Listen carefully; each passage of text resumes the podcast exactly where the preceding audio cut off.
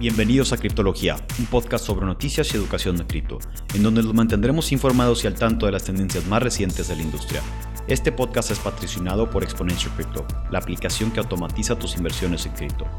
Comienza a invertir en cripto de manera inteligente en excryptofund.io.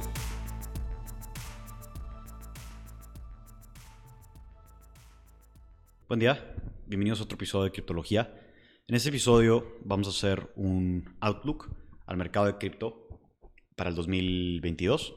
Este, vamos a hablar sobre la industria eh, de cripto y el mercado de cripto y qué, qué vimos un poco en el 2021 y qué vamos a ver en el 2022. Entonces, bueno, en el 2021 se invirtieron 30 billones de dólares en la industria de cripto eh, en diferentes, este, eh, empresas. Esto fue en empresas privadas y promedio de private equity. Ahora, eh, las tres monedas que dieron, eh, por capitalización, las tres monedas que dieron más retorno a inversión fueron, eh, número uno, Bitcoins con 69%, Ethereum 448% y Binance Coin con 1462%.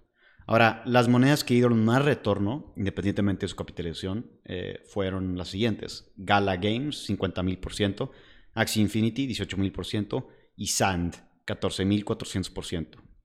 El 2021 se caracterizó un poco por el boom del metaverso y los NFTs.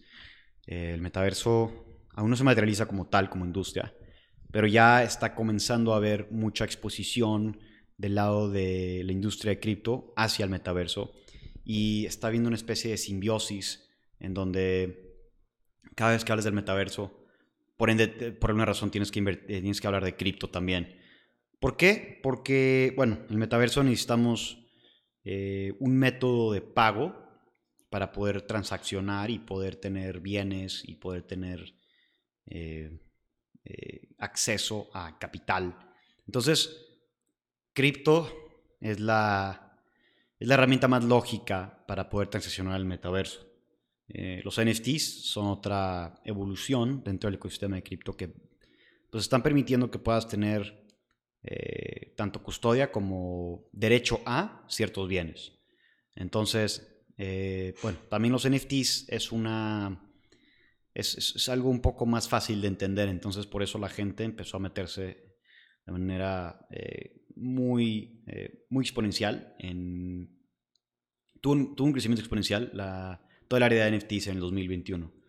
Entonces, eso también estamos empezando a ver que cripto se está permeando a otras industrias, como es eh, la, de la, música. Hay una moneda ahorita que se llama Audios, que básicamente es como una especie de Spotify, pero gratis, y pues la calidad es más alta que Spotify aparentemente. Y bueno, está en el, blockchain de Solana y tiene backing de inversionistas muy fuertes. También estamos viendo que cripto se está metiendo cada vez más a la industria de los juegos, el arte, como ya mencionamos, los NFTs. Y bueno, yo creo que esta tendencia simplemente se va a exacerbar hacia el 2022, donde vamos a comenzar a ver que cripto se va a empezar a meter a otras industrias y la gente va a empezar a adoptar cripto independientemente de que sea para una utilidad financiera. Em, entonces, esto ya está empezando a, ocurrir. Y ahorita el, boom o, lo, lo, más popular en la industria de cripto es como les mencioné, el metaverso y dentro de eso están los NFTs. Entonces, eh, yo creo que, digo, en un futuro va a empezar a permear leyes, eh, otras industrias que también requieren o pueden usar del blockchain para beneficiarse em, y de las herramientas que cripto les puede ofrecer. Entonces, ese es el, yo creo que la tendencia para el 2022 es que, que siga eh, siga creciendo cripto, siga penetrando cripto en diferentes industrias, como ya lo hizo en el 2021. si el 2021 fue el año del, del NFT, yo creo que muy, probablemente el 2022 va a ser el año del DAO. ¿Qué es el DAO? Son eh, Decentralized Autonomous Organizations y los DAOs son básicamente empresas 100% en el blockchain, o sea, automatizadas, todo está eh, todo es, visible y están hechos de muchos contratos inteligentes que, como mencionó, pueden automatizar todo el proceso de, de, manejo de una empresa, en tanto gobernanza como de movimiento de transacciones y, y demás. Entonces, em, hubo algo de actividad, en, de, hubo varios DAOs que se lanzaron al final de 2021. Sin embargo, no, no es algo que es tan, eh, yo en mi opinión creo que no es algo que, que todavía está muy reconocido y creo que tiene mucho espacio o mucho, mucha área por, mucho terreno por, por cubrir y tiene todavía mucho espacio por crecer. Yo creo que el 2022 eh, va a tratarse más que nada de los DAOs y pues ese es, el, ese es más que nada eh, la tendencia en cuanto a instrumentos financieros de, cripto. Yo creo que los DAOs van a ser instrumentales en el 2022 y yo creo que van a empezar a desarrollar eh, plataformas que permiten eh, desarrollar DAOs, hacer custodia de, los fondos de los DAOs y, meramente infraestructura para poder, poder, para poder establecer y formalizar todos estos diferentes DAOs que se han eh, ido desarrollando. Los, los, más populares ahorita son entre ellos ClimaDAO, Wonderland, eh, Hector DAO, sobre Phantom y, hay otros que también están en el ecosistema, pero que no, digo, se podría hacer todo otro podcast simplemente de DAOs. Pero bueno, esas es, es eh, las tendencias en cuanto a, a, a, industria. Y pasando un poco a los fundamentales, eh, lo que está ocurriendo ahorita en el mercado de cripto es que, bueno, como vemos, la Fed, el Banco Central de Estados Unidos, sigue imprimiendo dinero, sigue, eh, sigue estimulando la economía americana por medio de impresión de dinero y, inyección de liquidez hacia la economía. Y esto ha hecho que diferentes mercados especulativos como es eh, los commodities, el, eh, cripto, las acciones de tecnología suban. ¿Por qué? Porque hay mucho dinero, mucho, mucha liquidez en el sistema económico y este dinero tiene que encontrar un lugar en, donde, en donde establecerse. Entonces, cuando, cuando hay dinero excesivo o liquidez excesiva en la economía, lo que comienza a ocurrir es que eh, este dinero empieza a permear a áreas eh, como las que acabo de mencionar, áreas especulativas. Entonces, em, claro que el Banco Central de Estados Unidos tiene un impacto en, el mercado de cripto. Y bueno, ahorita las tasas aún siguen bajas, pero se espera que ya comiencen a subir las tasas para este año, incluso por un mínimo de al menos unas cinco veces. Eh, se estima que suban por 0.25% las tasas, eh, cinco veces este año. Eh, y bueno, eso haría que quedara más o menos alrededor de 1.75% la tasa de interés en Estados Unidos al final del año.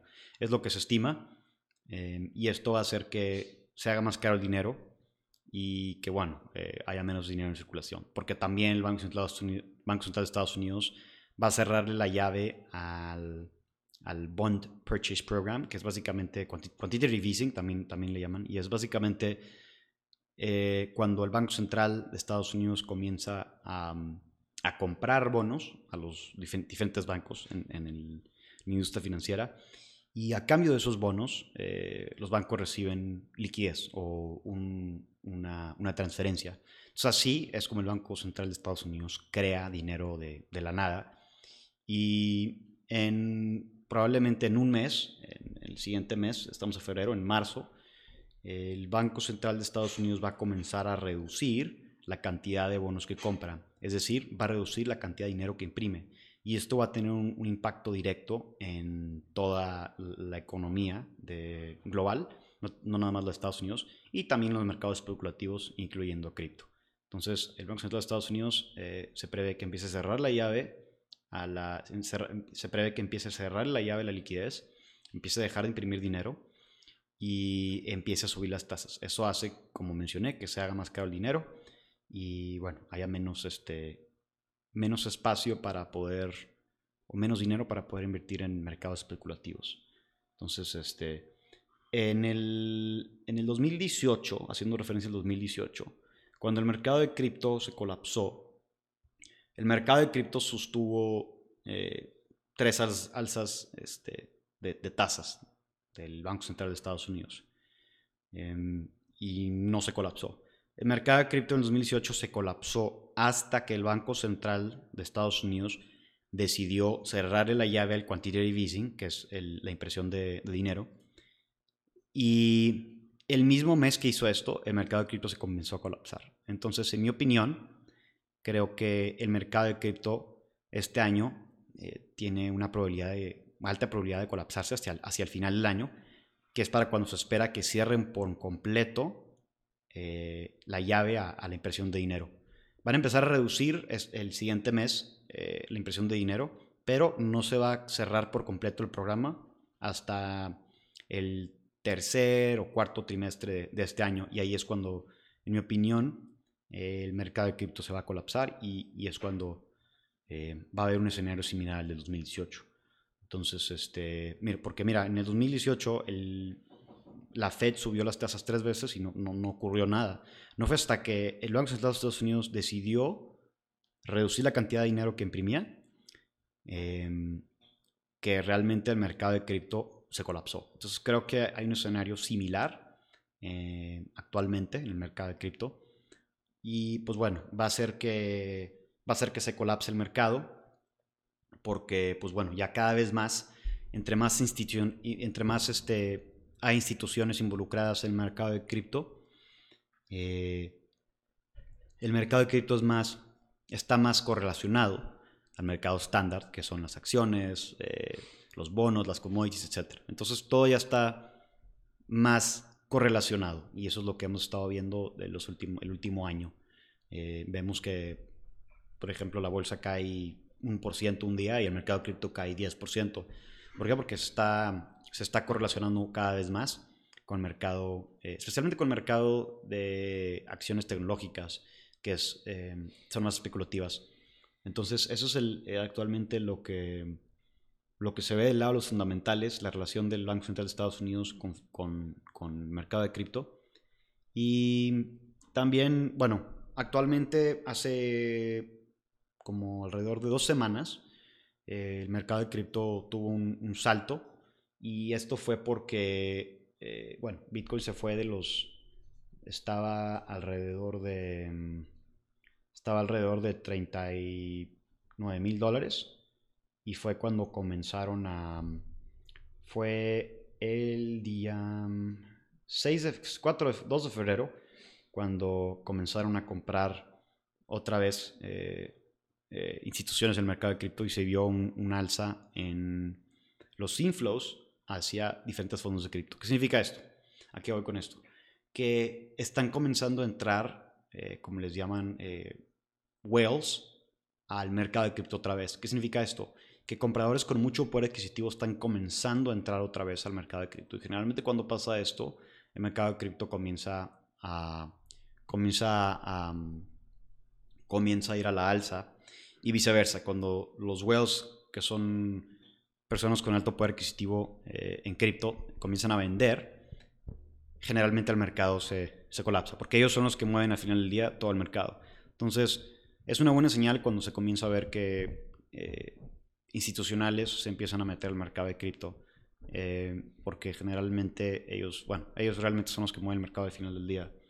Y bueno, esto es, una buena señal para el mercado de cripto. Yo creo que mm, el mercado de cripto va a subir el resto del año hasta que, bueno, la Fed realmente lo permita, que probablemente va a ser hasta el cuarto o el tercer trimestre de este año y ahí es cuando ya se va posiblemente empezar a materializar eh, una caída en los mercados de cripto.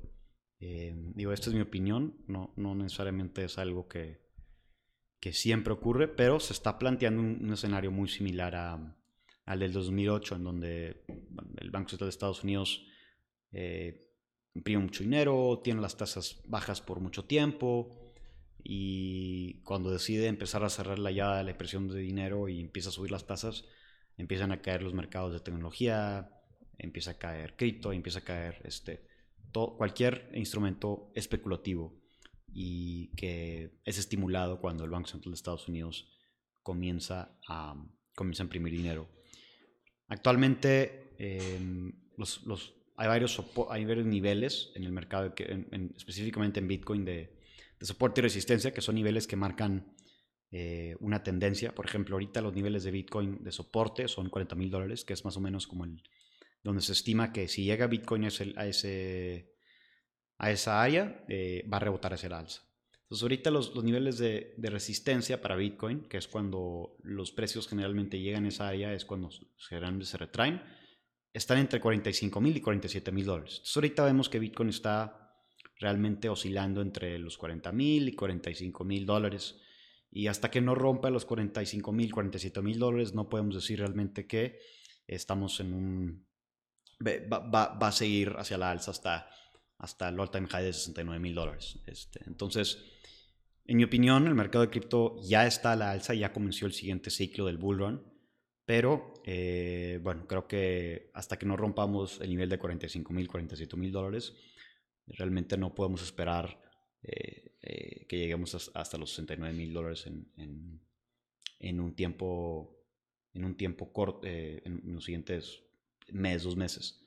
Entonces, este, otra, otro factor importante a tomar en cuenta ahorita es que ha habido, han subido los exchange outflows y los exchange outflows es una métrica de on-chain data que es básicamente pues, toda la data del blockchain que se puede observar que no tienes acceso que no tienes acceso en los mercados estándares como es el de divisas o, el, de, el de acciones o el de commodities, porque no está en un blockchain. Y como todo el mercado de cripto está en un blockchain o en, un DLT, bueno, puedes observar todas las transacciones, los volúmenes, eh, cuántas carteras hay, eh, número de transacciones, etc. Entonces todo es muy transparente.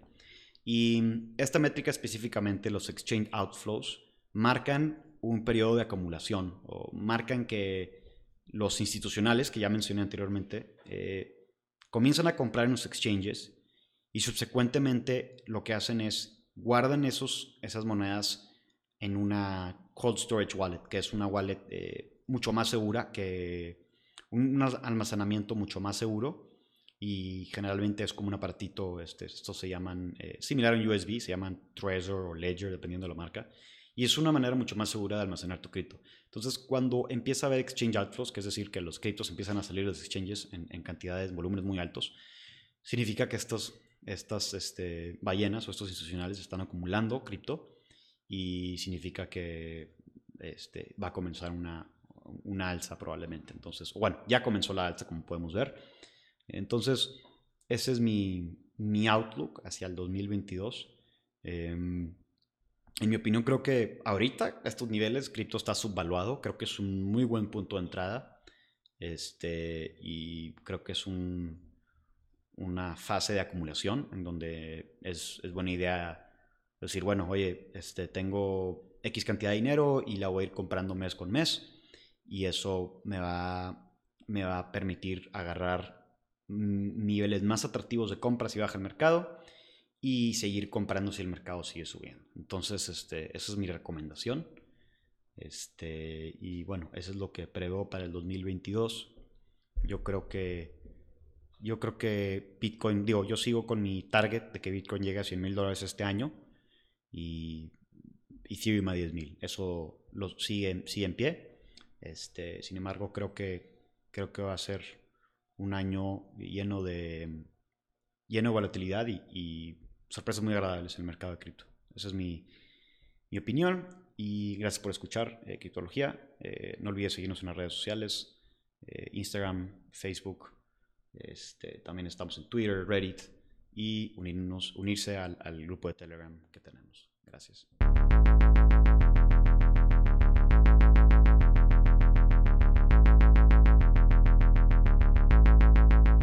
Gracias por escucharnos. Estás a un paso más de convertirte en un criptólogo. No olvides seguirnos en el canal que nos está escuchando y nuestras redes sociales. Link en la descripción. Este podcast es patrocinado por Exponential Crypto, la aplicación que automatiza tus inversiones en cripto. Comienza a invertir en cripto de manera inteligente en excryptofondo.io.